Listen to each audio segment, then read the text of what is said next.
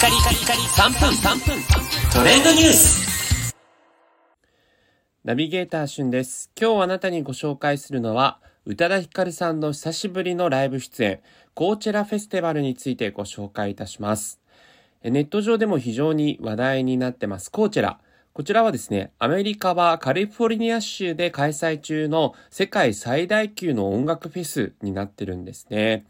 で、こちらに関しては、まあ本当に世界中から様々なアーティストが集まって、屋外ライブを披露しているんですけれども、まあそこでですね、えーアジア人アーティストたちが集結した、えー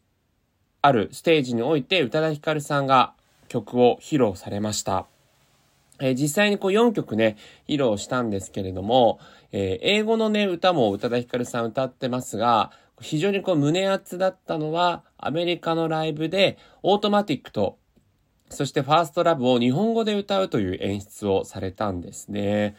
なんかこう、世界の誇る音楽フェスで日本語の曲を日本人アーティストがこう、歌うっていうあたりがね、やっぱりこう個人的にもすごくあの宇多田ヒカルさんらしい挑戦だなというふうに思ったんですが、この音楽フェスにですね、日本人アーティストが出演するのは7年ぶり、えー東京スカパラオーケストラの皆さん以来ということになりますので、やはりこう宇多田さんのグローバル